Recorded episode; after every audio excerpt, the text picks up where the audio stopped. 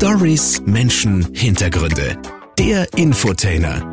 Der Bayernwelle Südost Podcast mit Thorsten Joost. Das ist der Fire Talk hier auf der Bayernwelle. Und ich äh, freue mich sehr, hier heute auf der Hindenburghütte zu sein, weil ich wurde gerade schon bestochen mit einem leckeren Kuchen. Ich habe ein Cappuccino vor mir stehen, ein Wasser, frisch gekühltes steht da und mir gegenüber sitzt der Günther, Günther Dirnhofer, der ist hier der Wirt hier oben auf der Hindenburghütte. Und ich freue mich sehr, dass ich heute hier sein darf. Und es ist schön, Günther, dass wir es uns hier im Gastgarten gemütlich gemacht haben mit Blick aufs Bayerische Meer. Wie oft am Tag genießt du den Blick? Also den Blick vom Biergarten aufs Bayerische Meer genieße ich täglich. Wir haben Gäste herum, die behaupten, wir werden das gar nicht mehr so zu schätzen wissen. Aha. Ist aber nicht richtig. Ich sage aber, ihr seht den Baum, vielleicht den Ast und wir sehen den Vogel drauf. Und spezifisch der Blick jetzt zum Chiemsee runter, sind wir in der glücklichen Lage von 1260 Meter auf fünf Landkreise runterzuschauen. Mhm. Traunstein, Rosenheim, Wasserburg, Mühldorf bis Landshut, rechts Richtung Hochgern. Sehen wir Luftlinie über 150 Kilometer bis Landshut. Wahnsinn. Wir sind in Reit im Winkel, das müssen wir vielleicht dazu sagen. Hier oben auf der Hindenburghütte, du hast es gerade schon gesagt, über 1200 Meter hier oben. Ähm, du bist ein gestandener Reit im Winkler? Ja, wir sind mit der Familie in der dritten Generation ansässig in Reit im Winkel. Zu Großelternseiten während des Kriegs hat es mein Großvater, meine Großmutter mit meinem Vater und meinem Onkel nach Reit im Winkel kriegsbedingt verschlagen. Die sind zur Hindenburghütte kommandiert worden in den letzten Zügen des Krieges als Hüttenwart und wie dann der Krieg beendet war, war mein Großvater von der Idee besessen, hier sein weiteres Leben zu gestalten, eine Existenz aufzubauen, gastronomisch, touristisch, einen Weg aufzubauen. Und das ist ihm sehr gut gelungen. Mhm. Und er hat das gemacht bis 1989, bis er dann verstorben ist. Was war die Hindenburghütte zu dem Zeitpunkt damals?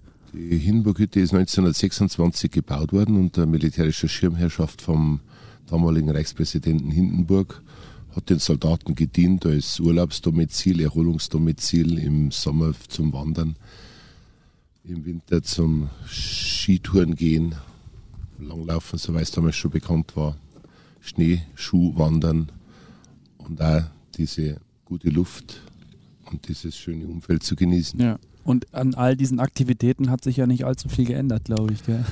Wir sind in der glücklichen Lage, dass wir das Almgebiet der oberen Hemmersuppenalm mit ca. 100 Hektar ziemlich in einen ursprünglichen Charakter belassen hat. Das heißt, die landwirtschaftliche Pflege der Almbauern wird hier oben ganz groß geschrieben. Es sind zwischen 150 und 200 Stück Vieh hier oben. Kühe, Mutterkuhhaltung, Pferde, es sind teilweise Schafe, Ziegen, Lammers, die diese Flächen abweiden in äh, der Kurzrasenweide, rollieren die über das ganze Almgebiet und werden sehr mühsam gepflegt hier oben, ja. Also ich will nicht sagen, dass die Zeit stehen geblieben ist, aber so ein bisschen ist es schon noch so, oder? Ja, man merkt es. Wir haben einen äh, Kleinbus-Allrad-Service für die Gäste zum Rauffahren, wenn man das will, von äh, starke 700 Meter, wo sich Reit im Winkel befindet, bis auf 1260 Meter rauf zum Alpengasthof Hindenburg-Hütte im Gebiet der Hemmersuppenalm und das ist so, weitläufig. Es gibt die untere Hemmersuppenalm, das Wandergebiet, die obere Hemmersuppenalm und auf der oberen Hemmersuppenalm sind diese ursprünglichen Almkaser, die Hütten, circa 14, 15 Stück an der Zahl, ziemlich ursprünglich noch, teilweise Jahrhunderte alt, werden von den Bauern gepflegt, gehegt und ähm, das Ursprüngliche haben wir eigentlich schon die letzten Jahre unverändert gelassen. Klar, Modernisierung gibt es überall. Es ist statt ein Steinzaun dann der Stacheldrahtzaun einmal gekommen und heute gibt es einen Elektrodraht. Aber im Großen und Ganzen muss man wirklich sagen, der Charakter der einzelnen Almhütten, die mühsame Pflege der Almlandschaft, der Fauna, Flora, das ist eigentlich schon noch sehr ursprünglich da herum. Es gibt keine Seilbahn, keine Gondelbahn. Der eine bedauert es, der andere mhm. ist glücklich. Es ja. ist halt völlig ruhig da herum. Gell? Und das ist zum einen etwas, was natürlich die Touristen, aber auch die Einheimischen gern mögen. Das ist richtig. Mhm. Also die Frequentierung erstreckt sich einmal zu 90 Prozent touristisch. Mhm.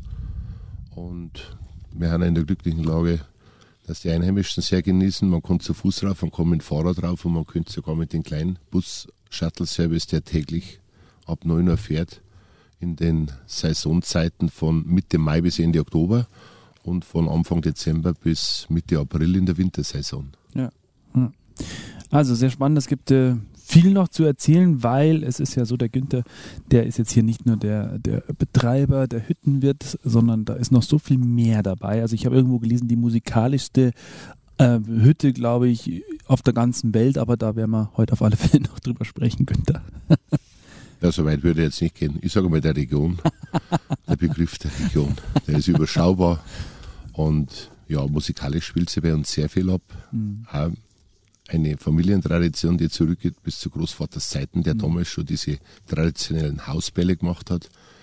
Irgendwann in die 90er Jahre begann es dann mit den einzelnen Hüttenabenden, mit äh, sonntäglichen Almfesten, traditionellen Veranstaltungen, kulturellen Veranstaltungen in Zusammenarbeit mit den örtlichen Trachtenvereinen, die Kaiserwinkler, mit der örtlichen Musikkapelle, mit den örtlichen Musikgruppen dann grenzüberschreitend später mit den Musikgruppen aus dem Länderdreieck Bayern, Salzburg, Tirol und mittlerweile sind wir in der glücklichen Lage, dass wir bis zu 50 musikalische Veranstaltungen allein in der Sommersaison Wahnsinn. haben, im Zeitraum zwischen Mitte Mai und Ende Oktober. Spezifisch Sonn- und Feiertag bei jedem Wetter, mhm. ab 11 Uhr beim schönen Wetter im Biergarten, beim schlechten Wetter in der Gaststube drin. Abendveranstaltungen, überwiegend volkstümliche Musik, traditionelle Musik, aber auch mal ein Jazzabend, ein Rockabend. Man schaut schon ein bisschen über den Tellerrand raus und ja. probiert eigentlich sämtliche Facetten aus, dass auch die Jugend angesprochen wird und überwiegend die Gäste, die sich im Ort befinden, sowie auch die Einheimischen und die Gäste aus dem Umfeld. Und ähm, wir hatten das Glück, dass wir vor ein paar Wochen äh, zusammen eine Wanderung erlebt haben mit der Gelinde Kaltenbrunner. Das ist ja im Rahmen eures Programms ja auch, äh, hat das stattgefunden. Eine schöne Wanderung. Danach gab es noch ein Interview mit der Gelinde, die alle 14 8000er der Welt ja bestiegen hat, ohne Sauerstoff, ohne ja, wie heißt es genannt, ohne dass da jemand beim Tragen geholfen hat. Ähm, das ist natürlich schon auch was Besonderes, solche Menschen hier oben zu haben. Und wenn ich die Gelinde richtig verstanden habe, hat sie es sehr genossen. Freut dich sowas? Ja, es ist schon eine gewisse Auszeichnung, wenn man sich eine lebenden Legenden als Gast begrüßen kann. Auf unserer bescheidenen Hütte herum. Die Galinde war schon mal 2011 bei uns herum. Mittlerweile hat sie alle 14 8000er ohne Sauerstoff, ohne Sherpa, ohne Hilfsmittel erklommen. Beeindruckend, die Frau. Äh, es war ganz harmonische Veranstaltungen. Veranstaltungen, den besagten 21. Mai, wie es herum war. Und wir haben eine schöne Wanderung gemacht, einen schönen Wanderplausch. Man hat viel erfahren über die Gerlinde und auch viel erfahren, was man so als Normaler über die Presse nicht erfahren kann, wo sie schon mal aus dem Nähkästchen ein bisschen geplaudert hat. Ja. Hast du dich da wieder gesehen? Hättest du gerne mal Mount Everest bestiegen? Ich bin jetzt nicht der große Sportsathlet. Also ich genieße es schon, wenn wir wandern können in mhm. unseren Regionen wenn man wieder an Plätze hinkommt, wo wir schon begnadet sind, dass man sich das vorstellt, wir gehen 500 Meter vor der Hütte weg und dann wächst der Frauenschuh, wächst der Enzian. Wir gehen einen Kilometer weg, dann sind die Murmeltiere, wir sehen die Adler am Horizont rum. Wir haben da Rotwild, wir haben da Gamswild. Es ist äh, die Welt noch ein wenig in Ordnung hier. Mhm, ja. Ja, absolut. Und ich glaube, das bestätigt auch äh, oder bestätigen auch immer ganz viele Gäste, die hier oben sind. Ähm, wie, wie gestaltest du generell deine Tage? Also wie, wann, wann bist du hier oben? Wohnst du hier oben manchmal? Übernachtest du hier oder fährst du immer rauf und runter? Wie ist das bei dir persönlich? Wir sind schon in der glücklichen Lage, auch äh, unten im Tal mhm. die Möglichkeit zu haben, zu übernachten. Im örtlichen Tiefbauunternehmen muss man doch morgens bei Zeiten raus. Dann schaffen wir da mit drei Generationen und 20 Mitarbeitern.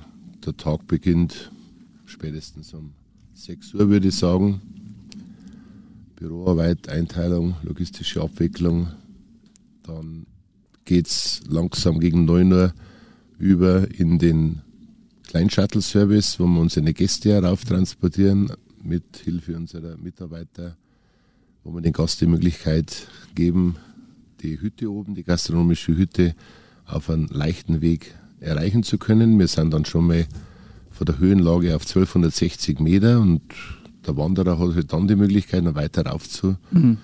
wandern, zu spazieren, über die Hemmersuppenalm, über Straubinger Haus, Eckenalm rauf zum Fellhorn. Wir haben die beiden Premium-Wanderwege, Gletscherblick mit einer Route von fünfeinhalb, sechs Stunden, den Almgenuss mit dreieinhalb, vier Stunden. Und wenn man die ersten Aufstiegsmühen von eineinhalb Stunden sich schon mal spart, von Reit im Winkel bis zur Hindenburghütte mit dem Kleinbusservice, dann ist man da eigentlich schon mal gut bedient. Ja. Also wenn ich das äh, richtig verstehe, dann machst du alles an einem Tag oder konzentrierst du dich hauptsächlich auf die Hindenburghütte? Man macht vieles an einem Tag mhm. und konzentriert sich auf die Brennpunkte. Ja. Wir haben sehr fleißige Mitarbeiter und da wird die Arbeit aufgeteilt. Wie gesagt, die nächste Generation ist auch schon sehr aktiv bei uns in beiden Betrieben, im Vorbetrieb Dirnhofer und im Alpengast der Finnenburg-Hütte. Und es ist einfach eine Sieben-Tage-Woche, die man sich mhm. so einteilt, dass man mal mehr, mal weniger selbst aktiv ist und das Beste daraus macht. Ja. Du äh, hast vorhin also schon so ein bisschen dazu, äh, davon erzählt, ähm, dass, dass ja dein Leben an sich zweigeteilt ist. Auf der einen Seite hast du eben so das Vorunternehmen zusammen mit, dein, mit, dein, mit deiner Familie, aber auch die Hindenburghütte ist ein klares Familienprojekt. Ist es die Abwechslung? Ist es das, das, das Schöne, für beides zuständig zu sein? Ich glaube schon, die Abwechslung ist sehr dominant bei uns. Du bist nicht in einer Schiene gefesselt, sondern du hast wirklich einen sehr abwechslungsreichen und stark frequentierten Tag. Und man kann es mehr oder weniger erlauben, dass man sich gewissen Brennpunkten widmet mhm. und sagt, jetzt muss ich mich mehr unten konzentrieren mit unseren Söhnen oder mit unseren Mitarbeitern. Tiefbau und genauso sind auch sämtliche Familienmitglieder und Mitarbeiter in beiden Betrieben teilweise involviert und teilweise getrennt. Ja. Hindenburghütte von deinem Großvater damals ich sage es jetzt mal, umgebaut. Und wie kam dann das Vorunternehmen? Wer war dafür verantwortlich? Kam das von dir oder von deinem Papa? Na, den Grundstein hat auch wiederum mhm. unser Großvater damals gelegt, weil ja der Versorgungsweg in den Ende 40er Jahren sehr mhm. spärlich war, von Reitenwinkel über Blindau, Ortsteil Blindau, rauf zu uns, war wirklich nur begehbar zu Fuß mhm. und mit Mullis, mit Tragetieren. Mhm da ist der Großvater schon sehr mühsam mit ähm, drei, vier, fünf Tragetieren dreimal am Tag rauf, hat oh. äh, Lebensmittelversorgung gemacht, hat äh, Baumaterialien raufgeschafft und irgendwo dann Ende der 40er, Anfang der 50er Jahre sich maschinell schon ein bisschen helfen können mit der Investition eines Unimox, einer kleinen Raupe, später mal ähm, schon mehr LKW-Bagger, hat sich dann dem Straßenausbau gewidmet mhm. von Reitenwinkel über Blindau rauf zur Hinburghütte. Und nachdem er das sehr erfolgreich absolviert hat, mit Hilfe seiner beiden Söhne und den ersten Mitarbeitern, ist der Grundstein gelegt worden für das heute noch mit circa 20, 25 Mitarbeitern laufenden Tiefbauunternehmens, mhm. wo er damals schon den Weg dort aufgebaut ja. hat. Also das war so die Ursprungsidee und wie ist das Unternehmen jetzt aufgestellt? Das Unternehmen ist jetzt so aufgestellt, dass wir, wie gesagt, bis zu 25 Mitarbeiter mhm. haben und sämtliche Erdbauarbeiten im Landkreis grenzüberschreitend, da in Österreich, in dem Länderdreieck, im Umkreis von 50 hm. Kilometern im Radius Erdbau, Straßenbau, Häuseraushub, Steinmauern, Flussverbau, alles was mit Erdbewegung zu tun hat, vom Golfplatz bis zum Reitplatz. Ja. Aushubtransport, Kies, ja. Sandlieferungen, dass wir das tagtäglich machen. Ja. Schneeräumung im Winter, mhm. im örtlichen Bereich, Bundesstraßen. Mhm. Und so haben wir eigentlich für unsere Mitarbeiter zwölf Monate im Jahr, Sommer wie Winter, hm. genug Arbeit. Genug Arbeit. du hast vorhin ja schon gesagt, Tirol ist nicht weit, Salzburg ist nicht weit, der Chiemgau. Ist das hier das Dreiländereck so ein bisschen? Ja, sind wir schon sehr begnadet, Ja. muss man wirklich sagen. Auch touristisch haben wir einen großen Zustrom von der Tiroler Seite, von der Salzburger Seite, Chiemsee, Chiemgau. Wir haben in der glücklichen Lage, zwischen den Hochgern und der Hochplatte bis zum Chiemsee raussehen zu können. Die fünf Landkreise liegen uns zu Füße und genauso sind wir auch Nutznießer des Ganzen, dass die Gäste aus dem Umfeld zu uns raufkommen. Gell? Also eine sehr äh, verbundene Freundschaft auch zu vielen Tirolern und Salzburgern? Ja, touristisch sowie auch musikalisch, weil wir auch im musikalischen Bereich viele Gruppen, Musikgruppen aus dem Salzburger Land, Tiroler Land und aus dem Bayerischen bis zur niederbayerischen Grenze und der Oberpfalz Ja. bei uns herum auf der Bühne begrüßen können. Ja. Schön. Günter Dirnhofer, bei dem ich zu Gast sein darf, hier im Gastgarten der Hindenburghütte. Ein bisschen windig ist es, aber ich glaube, das habt ihr hinten im Gastgarten immer, gell? Ja, der Wind. Wind. der macht uns aber nichts aus. Ja. Es ist ja weiß-blauer bayerischer Himmel, die Sonne leuchtet runter und wenn dann ein bisschen Lüfterl geht, Das ist, ist nicht eigentlich sehr angenehm. Die musikalischste Hütte der Region, so steht es auch auf euren Flyern drauf, äh, liegt daran, dass du, wenn ich richtig informiert bin, alle Instrumente kannst, die man so können muss. Wenn man musikalisch auf einem Instrument nicht gut ist, dann ist man in der Ausweichmöglichkeit ganz gut aufgestellt, wenn man überall ein bisschen was kann. Und das ist in meinem Fall zutreffend. Also ich kann überall ein bisschen was, aber bin nirgends so gut wie meine Musikkollegen. Trotz alledem. Wie kam es? Also ähm, hast du irgendwann als kleiner Bur, ist es normal gewesen bei euch in der Familie, ein Instrument zu lernen? Ich glaube, das ist einem in die Wiege gelegt. Also der Großvater war schon musikalisch aufgestellt. Der hat damals schon die ersten Hausbälle gespielt, musikalisch 50er, 60er Jahre. Irgendwann ist dann ein bisschen abgeflaut und wir haben dann wieder in der nächsten Generation haben wir wieder ein bisschen Gas gegeben. Der Vater war da musikalisch äh, bewandert und meine Söhne auch wieder sehr musikalisch und es reicht sogar bis in die nächste Generation. Die ersten zwei von sechs Enkeln sind auch schon wieder musikalisch aktiv. Also es geht weiter. Ich glaube, das ist was, das, das hast du oder hast du nicht. Das Ja. hast du wie der Gramsbock stinken. Gell? Wenn du musikalisch bist, dann hilft's dir. Wenn du unmusikalisch bist, dann kann man nichts erzwingen.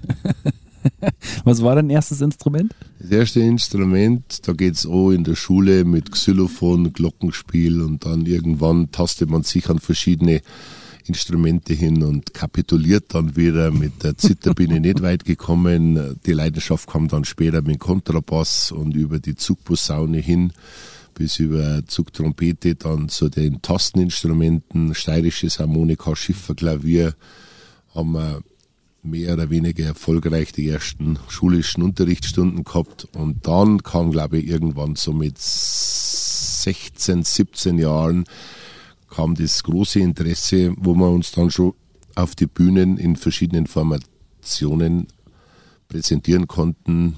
Das ging dann mit 17 Jahren los in einem Sextett, bei dem ich 15 Jahre mitgespielt habe, bis 95, 96 hat sich dann ein Trio rauskristallisiert. Ähm, in der Trio-Besetzung spielen wir bis heute noch. Super. Also mittlerweile schon seit 26 Jahren Ja, Wahnsinn. mehr oder weniger erfolgreich. Wir waren äh, auf der ganzen Welt, von Japan bis Kuba, bis Marrakesch, bis Österreich, Schweiz, Holland, Deutschland, im hohen Norden, Kieler Woche, kleinere, größere Bierzelter. Ja, es war schon ein sehr bewegtes und abwechslungsreiches musikalisches Leben. Und dann irgendwann musst du mal wieder ein bisschen zurückdrehen. Wenn du mal älter wirst, dann musst du wieder mehr den betrieblichen widmen und dann reduziert sich das sowieso. Ja. Aber wir haben schon also rege viele, viele Jahre, über 100 Mal Ja. unterwegs gewesen im Jahr.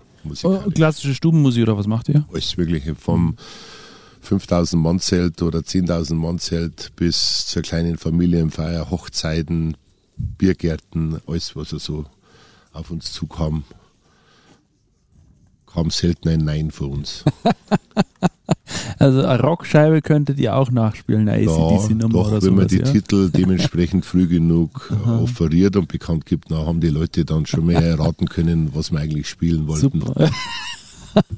Wie oft trittst du auch selber hier auf, in der Hindenburg-Hütte? Ja, hier kommt jetzt die letzte überbleibende große Leidenschaft dann Mhm. zutage. Ich bin fast bei jeder Musikbesetzung einmal dabei und freue mich, wenn es mit Frank Winter spielst mit. Mhm. Wir spielen äh, im Winter jeden Mittwoch einen Hüttenabend selber Mhm. noch herum und spielen im Sommer mindestens alle zwischen zwei und vier Wochen selber herum. Ja. Und die andere Zeit wird wöchentlich bis zu ein, zwei Veranstaltungen aber musikalisch dargeboten und abgewechselt. Wir haben gerade schon über die musikalische, ich sag's mal in Anführungszeichen, Karriere gesprochen von Günther, wobei ich sagen muss, also wenn, wenn ich das so höre, Japan unter anderem, dann natürlich in ganz Deutschland unterwegs. Wie kam das nach, wie kam das mit Japan? Wo haben die euch gehört? Habt ihr beim Casting mitgemacht? Na, also einen gewissen Bekanntheitsgrad haben wir eigentlich schon mal gehabt durch Mhm. die Fernsehauftritte in Österreich, in Deutschland, in der Schweiz teilweise und dann war das tragische Fukushima-Unglück Mhm. und es war dann mehr Benefizveranstaltungen, äh, Veranstaltungen, bei der wir 24 Auftritte in acht Tagen gehabt haben, also dreimal am Tag Wow. durch den Musikkollegen Takeo Ishii, der Mhm. jodelnde Japaner, war da ein bisschen von der Situation im negativen Sinne betroffen, hat Ja. uns eben da gefragt, ob es möglich wäre, in einer gewissen Trio-Formation das auf sich zu nehmen und für einen guten Zweck da unten das zu absolvieren und nach reiferen Überlegungen haben wir das gemacht. Das war ein sehr beeindruckendes Erlebnis, musikalisch wie menschlich, wie kulturell. Es ist eine völlig andere Welt und wenn man das einmal gesehen hat und das in Verbindung bringt und dann auch noch Menschen helfen kann, dann ist das schon ganz Ja. toll, finde ich. Es ist weit weg und äh, du sagst es schon, kulturell sind die natürlich ganz woanders aufgestellt. Wie, wie, wie kam das dann an? Es kam überraschend gut an, wobei wir von den Vorbereitungsarbeiten, von den musikalischen das wenigste brauchen konnten. Das kam dann wirklich auf der Bühne, so weil wir haben jeden Abend für 10.000 Leute gespielt, dreimal am Tag, also dreimal 10.000 Leute. Es war so, dass wir wirklich dann die Herzmusik gespielt haben, aus dem Bauch raus und nicht irgendwie inszenierte, vorprogrammierte Lieder, die wir im Vorfeld gemeint haben, spielen zu müssen. Ja. Also es war dann der Rhythmus und der Takt und das musikalische Feingespür gefragt und da haben wir eigentlich dann zum Wohlwollen der Gäste äh, die Abende sehr positiv bestritten. Gell? Ja. Klar in der Lederhose? Traditionell in der Lederhose, man kämpft dann mit der Lufttemperatur, man kämpft mit den Temperaturen, das ist natürlich schon, und dann überschattet durch die ganze tragische Ja, ja, Situation klar. damals. Wir sind äh, zwölf Stunden runtergeflogen auf Tokio, dann nochmal zwölf Stunden mit dem Auto. In Sendai war der Flughafen neu überflutet. Beim Rückflug haben wir Mhm. Ja. dann von Sendai am ersten Tag zurückfliegen können. Es war sehr hart, ja. Unvorstellbar. Das Klima ist unser eins nicht so gewohnt, aber es war bleibende Erinnerung fürs ganze Leben, äh, wo wir heute noch ganz oft drüber sprechen. Nachdem es ja schon jetzt halt mittlerweile 2011 war das, einige Jahre zurückliegt. Ja. Kieler Woche. Ich meine, Kiel ist äh, von der Kultur her fast genauso weit weg wie Japan. Wie kam das? Ja, wir waren musikalisch in Deutschland sehr viel unterwegs, Ja. bis in den hohen Norden rauf, von den Halligen Inseln ganz oben bis äh, in den tiefsten bayerischen Wald. Kieler Woche war damals das Schulschiff Gorg Fock an der Kieler Woche und ja, irgendwo haben sie die Fäden gezogen zwischen den bayerischen Matrosen und der bayerischen Musik und dann sind wir da eingeladen worden und haben da musikalisch bei der Kieler Woche unser Bestes geben können, ja. Und auch da ist es ja so, dass, dass äh, unsere Tradition, unsere Musik da sehr gut ankommt. Wie, wieso ist es so? Was denkst Warum mögen die Nordlichter des Bayern so gern? Ich glaube, dass viele Urlaubsgäste sowie die Gäste in verschiedenen Bundesländern und Regionen gerade diese gepflegte Tradition vermissen bei denen. Also es ist eine gewisse, ich nenne es jetzt einmal sauberes Auftreten, gell? Ähm, sehr gepflegtes Auftreten von der Tracht her, das natürlich auch durch unsere örtlichen äh, Trachtenerhaltungsvereine sehr sehr aufwendig gepflegt Mhm. wird. Ja. Äh, das geht bei den Haferschuhe, bei den Socken, bei den Läufer bis über die Lederhosen, über das Hemd, das geht an. Da gibt's äh, Trachten, Gautrachtenfeste, wo das nach Punktesystemen geht und manche belächeln es, aber wenn man das schleifen lässt, dann hat man halt auch diese akkurate Tradition, gepflegte Tradition nimmer. Überliefert wird das natürlich auch auf die Musikgruppen und wenn man da ein sauberes Auftreten hat und eine ehrliche Musik spielt, dann wird das schon sehr geschätzt in verschiedensten Regionen. Ja. Äh, ja, die musikalischste Hütte der Region heißt es ja von eurer Seite aus. Wir haben gerade schon über Tradition gesprochen, über Lederhose. Wo stehen wir heutzutage, was das angeht? Ich habe so das Gefühl, die jungen Leute wollen auch wieder mehr Tracht tragen. Das war mal eine Zeit lang nicht so, oder? Oder sehe ich das falsch? Also ich habe das jüngste Erlebnis jetzt gehabt bei uns in der Kreisstadt Rahnstein. Es war das Frühlingsfest. Wir sind da mit unserem Betrieb rausgefahren, haben einen schönen Abend verbracht. Und das ganze Bierzelt war auffallend mit jungen Leuten und gepflegten Leuten. Von der letzten bis zur ersten Bank vor. War wirklich faszinierend. Jetzt Corona-bedingt haben wir dann natürlich ein bisschen Nachholbedarf. Strecke hinter uns, Nachholbedarf, aber Ja. es war positiv auffallend, wie sauber die jungen Leute daherkommen mit dem Dirndlgewand, mit der Lederhosen, wie gepflegt das Auftreten ist. Es hat direkt eine Freude gemacht, wenn man durch das Bierzelt durchgeht und das Ganze sieht, wie ganz junge Leute sich dem Thema Tracht und einfach sauberes Auftreten wieder Ja. ein bisschen näher bringen und das auch ein bisschen weiter pflegen und weitergeben. Ja. Mhm. Wie, wie sieht es mit den Trachtenvereinen aus? Hast du ein bisschen einen Einblick oder hast du damit gar nichts zu tun? Weißt du, wie da so der Nachwuchs ist? Weil die meisten Vereine jammern ja im Moment, dass kein Nachwuchs kommt, weil sich alle lieber mit ihren Handys beschäftigen oder mit der Playstation oder was auch immer. Wie ist es bei Trachtenvereinen? Also wir sind im Vereinswesen sehr involviert und sehr engagiert. Es geht bei der Feuerwehr an, wo ich schon 40er bin. Wir sind Mitglieder beim Trachtenverein, bei der Musikkapelle und sei es auch nur als passives Mitglied oder teilweise die Jugend als aktives Mitglied sind Gott sei Dank auch in der glücklichen Lage, dass die Nachwuchssorgen nicht so groß sind, aber das fruchtet immer nur, wenn man sehr engagiert ist. Also man muss sehr viel machen. Die musikalische Früherziehung ist wichtig im musikalischen Bereich. Genauso ist bei den Trachtenvereinen, dass die Jugend schon herangeholt wird und dass die nicht nur proben, proben, proben, sondern dass sie aktive Auftritte haben. Dazu tragen wir auf der Hindenburghütte auch gerne bei und geben den Jugendgruppen die Möglichkeit, dass sie im kleinsten Alter mal bei uns herum bei einem schönen Bierkarten, Frühschoppen, einen Auftritt machen, einmal platteln Ja. und es muss dann da nicht so professionell ablaufen, aber die sind schon mal froh, wenn sie ein bisschen eine aktive Erfahrung sammeln Ja. bei den einzelnen kleinen oder mittleren oder größeren Auftritten. Das ist ganz wichtig. Und genau das hat ja gefehlt die letzten zwei Jahre. Ja. Das hat jetzt völlig gefehlt und da haben auch viele Vereine dann ein bisschen gebeutelt gewesen, dass es ein bisschen einen Einbruch gegeben hat. Umso wichtiger war es, dass man diese Durchstrecke jetzt überwindet. Ich krieg's bei unseren örtlichen Vereinen mit. Ich glaube, dass wir eigentlich schon in einer gesegneten Lage sind. Ähm, Im Umfeld kriegt man es natürlich auch mit, dass es gewisse Nachwuchsprobleme gibt. Ja, ja. Zu unserer Kultur gehört natürlich auch die Sprache, der bayerische Dialekt. Man hört immer wieder, der stirbt aus. Weiß ich nicht. Das Gefühl habe ich nicht so.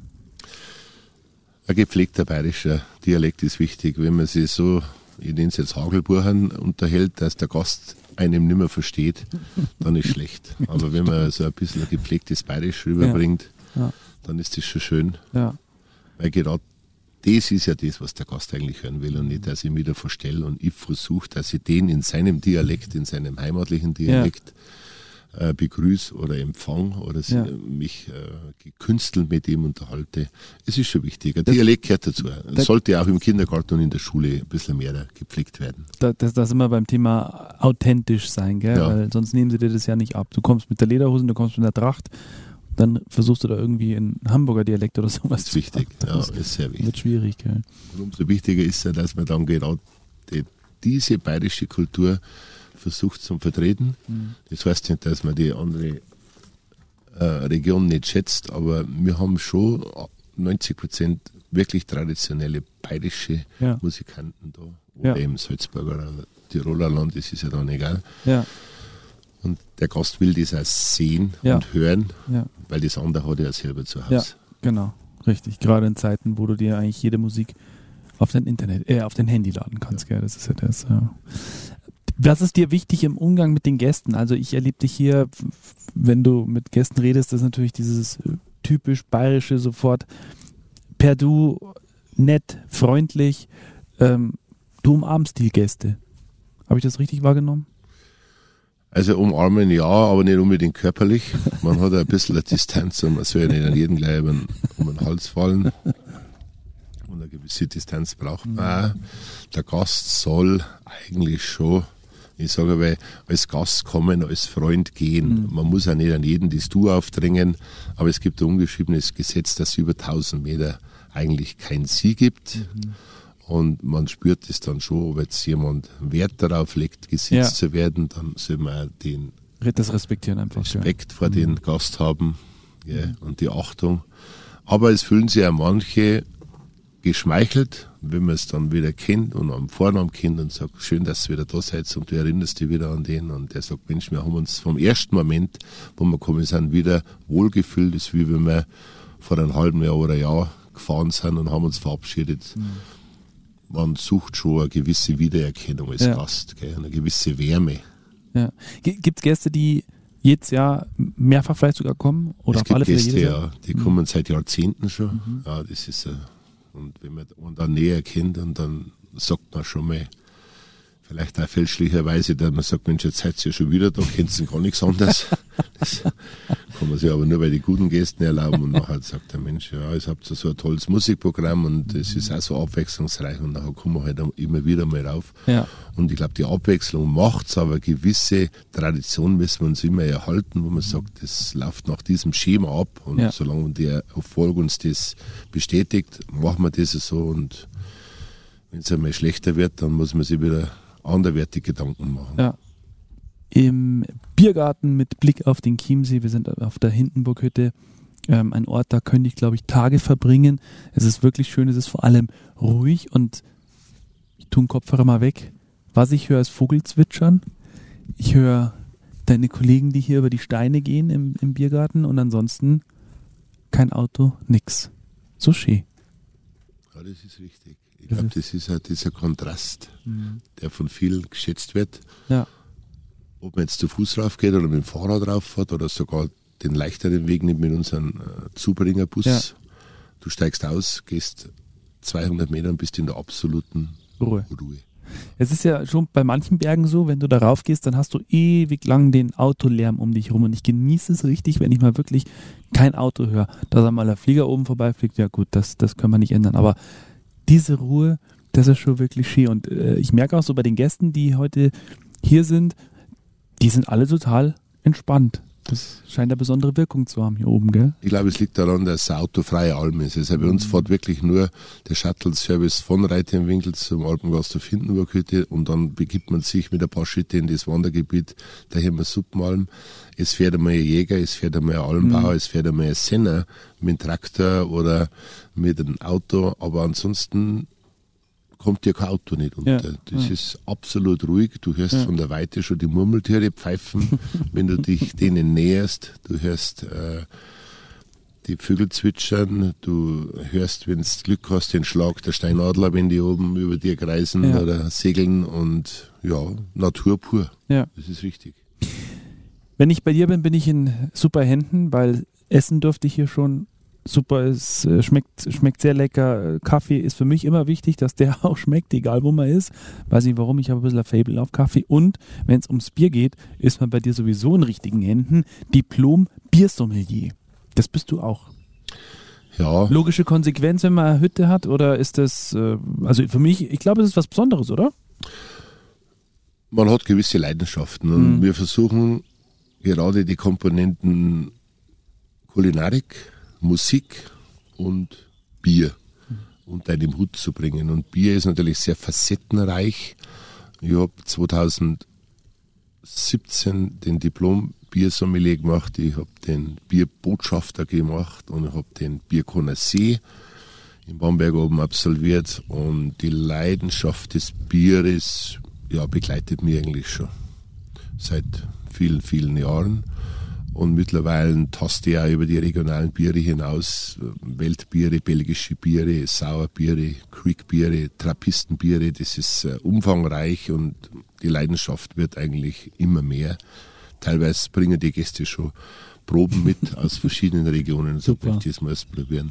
Ja. Wobei der Stellenwert des regionalen Bieres unserer Hausbrauerei, unserer regionalen Brauerei natürlich sehr hoch ist. Das Ja. ist immer nur das Schwierigste, immer das gleiche Bier, Ja. gute Bier zu brauen.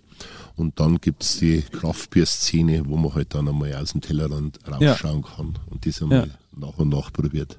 Und das, also wenn du sagst, hat dich schon immer fasziniert, hast du schon immer unterschiedliche Biere dann probiert auch? Ja, Mhm. Ja, also bei Und uns wolltest dann wissen, was ist da drin, wie funktioniert Genau so das? ist die Mhm. Zusammensetzung und auch eigentlich als Mittelsmann zwischen Brauerei und Gast zu fungieren, den Stellenwert des Bieres zu heben, dass Ja. sich nicht alles um einen Wein dreht, Ja, sondern dass man wirklich sagt, also das Bier, die Regionalität, unsere guten Biere und dann regionale Biere aus dem ganzen Landkreis, aus der Region, aus dem Chiemgau, unterschiedlichst zu vergleichen, vorzustellen, Ja. die einzelnen Vor- und Nachteile des Bieres sensorisch abzustimmen, sich auf gewisse Teile konzentrieren, wo man seiner Brauerei treu bleibt, aber auch andere Biere einmal nach und Ja. nach mit hinzunehmen und abwechselnd aber wieder den Gast die Möglichkeit zu bieten, Ja. ein bisschen was anderes zu probieren.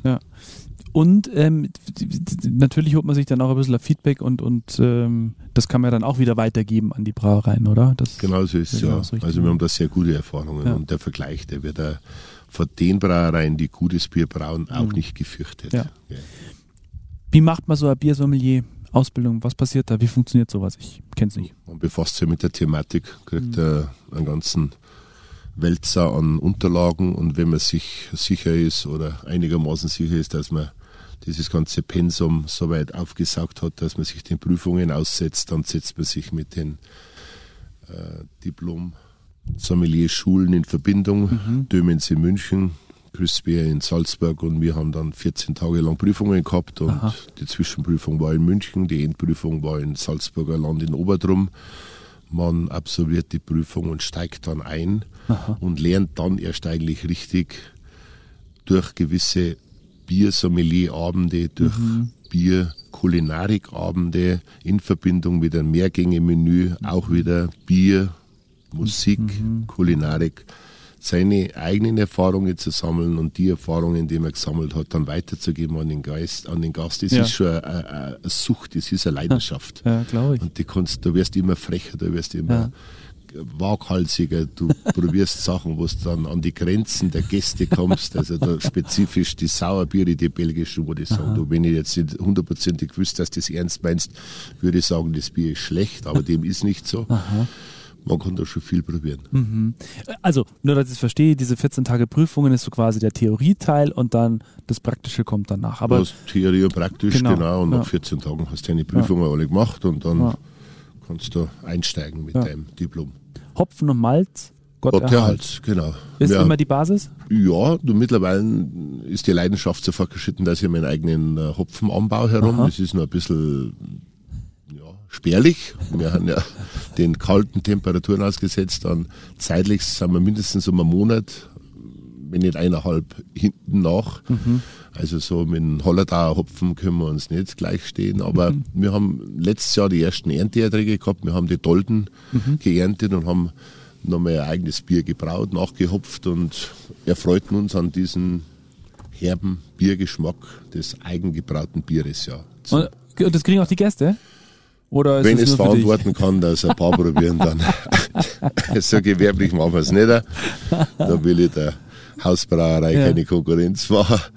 Spaß beiseite. Nein, es ist schon interessant, Ja. wenn man das Ganze ein bisschen probiert. Ja, also du stehst dann da vor so einem Kessel und machst es dann Genau. wirklich selber? Ja, in Aha. Mhm. Zusammenarbeit mit einem Brauer, mit einem Freund von mir Ja, und machen wir das mit vereinten Kräften und das hat schon die ersten Erfolge. super. ja. Jetzt mal ab- unabhängig von der Hausbrauerei, die ihr erhoben habt, gibt es ein Bier, das du besonders gern oder Biersorte, Bierart, die du besonders gern magst? Ich zum Beispiel mag dieses äh, Ale, äh, Pale Ja. oder Ale? Ale Ja. IPA, Ja, Indian Pale Ale, ja. genau, also da hat man gern, dann ja. schon diese Geschmacksintensivität mhm. der Früchte, mhm. ob das jetzt Mango ist oder ob jetzt das Krebfrucht ist ja. oder ob Zitrone oder sämtliche Früchte, teilweise noch in Verbindung mit dem Reinheitsgebot, mhm. weil der Hopfen dementsprechend gezügelt wird, teilweise schwanken sie ein bisschen weg, aber im Endeffekt muss ich sagen, wenn es schmeckt, ist mir dann egal, ja. ob jetzt da noch ein bisschen nachgeholfen wurde, solange es nicht mit chemischen Zusatzstoffen ist, sondern wirklich ein bisschen mit ja. handwerklichen Geschick, dann kann ich das Ganze schon auch für gut befinden und sagen, du komm, das ja. schmeckt und dann trinkt man es auch und ja. wenn es nicht ganz dem Reinheitsgebot entspricht. Ich, ich, kann jetzt gar nicht alles aufzählen. Du spielst Musik, so viele Instrumente, du hast jeden Tag einen traumhaften Blick, du hast tolle Gäste, du hast eine tolle Familie, tolle Unternehmen, du brauchst dein Bier. Was fehlt noch? Ja, eins fehlt noch. Im Winter spurst du auch die Leuten, stimmt es? Ja, wir haben äh, im Winter Höhen-Langlaufgebiet hier droben mhm. in Reiterwinkel auf der Hemmersuppe mal mit ja. mittlerweile über 30 Kilometer wow. Loipen klassisch und Skating. Ja. Wir haben mit vereinten Kräften den ersten Winter-Premium-Wanderweg Deutschlands mhm. gebaut. Ja. Ziemlich aufwendig für die damaligen Begriffe über 6,2 Kilometer, der täglich präpariert wird, der von einem Institut dann prämiert wird und wo man aber in die höheren Ranglisten der Wanderwege zu finden sind. Dieser Weg gibt einem die Möglichkeit, mit festem Schuhwerk im Winter dementsprechend gut zu wandern. Zeitlicher Aufwand zwischen zwei und zweieinhalb Stunden mit wunderschönen optischen Aussichtspunkten vom Chiemsee von Fraueninsel, Herreninsel bis über die ganzen Bergketten des Hochgerns rüber, Sonntagshorn, Rausberg und ähm, rüber Kampenwand, Geigelstein, Rosskopf, ins Tirolerische rüber, wo man aber wieder auch so schöne Waldlichtungen sieht, mhm. eine kleine Kapelle sieht, die verschneiten Almhütten mhm. sieht. Es ist schon ein Augenschmaus und halt auch diese Ruhe, diese ja. absolute Ruhe, die im Winter noch extremer ist als ja. wie im Sommer. Und ich habe gehört, auch der eine oder andere Prominente verirrt sich manchmal hierher. Du darfst wahrscheinlich keine Namen nennen, aber stimmt, oder?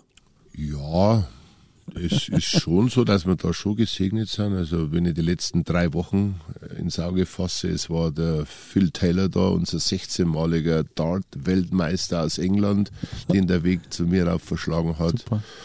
Und ja, es sind viele sportliche, prominente Leute heroben, die halt das auch in Verbindung bringen durch dieses Höhenlanglaufgebiet. Mhm. Es waren früher Langlauf-Koryphäen herum, die Evi Sachenbacher hat mhm. herum trainiert bei uns, weil wir halt auch gesegnet haben durch den frühen ja. Schnee und ja. der Schnee liegt lange. Ja. Dann haben sie in der Vorsaison schon mal ein bisschen Gas geben können herum.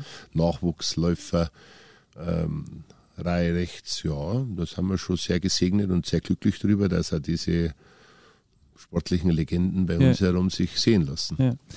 Und dann gibt es ja auf dieser Wanderung, super schöner Ausblick, hast du schon gesagt. Dann gibt es aber auch noch etwas ganz Besonderes. Da war ich letztens bei unserer Wanderung, die wir gemeinsam gemacht haben. Also ich bin, bin kein tiefgläubiger Mensch, aber diese Kapelle, das fand ich einfach ein Ort der Ruhe, etwas ganz Besonderes. Von welcher Kapelle sprechen wir hier? Wir sprechen jetzt von der St. Anna Kapelle, die im Gebiet der Hemmersuppmalm oben seit fast 120 Jahren jetzt steht. Diese St. Anna Kapelle wurde von den Almbauern damals erbaut. Mhm. Und am Patronatstag wird da immer wieder der heiligen St. Anna gewürdigt, musikalisch umrahmt mit einem Anna-Fest, das bei jeder Witterung und immer am dementsprechenden Tag am 26. Juli, der Patronatstag herum, mit einer Bergmesse, mit Sängern, Musikanten und dann musikalischer Ausklang ja. im Biergarten der Hinburghütte, weil gebührend gefeiert und geehrt wird. Ja. ja. Und aber auch an Weihnachten, glaube ich, da oder an na, Weihnachten war es, gell? Wir machen ja viele mhm. vorweihnachtliche Veranstaltungen, Rauhnachtwanderungen und mit den örtlichen Krampusvereinen, der Meißerer Pass, wo dann für die Kinder Nikolaus Krampusse ja. kommen oder mal diese Waldgeister ihren Teil dazu beitragen ja. bei offenen Lagerfeuerstägeln und Alphornbläsern und auch wieder musikalischer Umrahmung diese Laternenwanderungen, Fackelwanderungen, Ja. Vollmondwanderungen und immer in Verbindung eben auch mit Musik, Kulinarik und dass wir das so ein bisschen vereinen. ja. Und du wanderst dann immer vor und machst die Kerzen an, stimmt Ja, das? genau. Wir machen uns da die Mühe und beleuchten die, Ker die Kapelle nicht mit irgendwelchen elektrischen Lichtern, sondern wirklich dann mit unübertrieben 100 Teelichtern Wow. und Fackeln und es ist dann schon sehr aufwendig, aber es wird auch sehr rührig und sehr herzlich aufgenommen von Ja. den Gästen und sehr dankend entgegengenommen. Ja. Da fließen dann schon mal die einzelnen Tränen vor Rührung. Das glaube ich, ja. Aber es passiert auch manchmal, dass die Leute verlaufen, oder? Ja, Das war, ist auch was schon war mal- das für eine Geschichte? Unser Wanderführer, der war so konzentriert im Gespräch, dass er den Abzweig übersehen hat und hat dann eine direkte Route, die eigentlich nur bei 1,2 Kilometer lag, die hat er übersehen und hat die doppelte Strecke dann hinter sich gelegt. Ich nenne aber jetzt keine Namen, ich kann jetzt das nicht über die Presse ja. äh, Aber du hast gewartet bekannt geben, dass das damals der Sepp war. Und du standst da in der Kapelle und hast da gedacht, Ja, gell? wie verlassen. Also ich habe mir gedacht, was ist jetzt los? Haben Ja. die umgedreht oder was ist los? Also da war ich schon ein bisschen unruhig.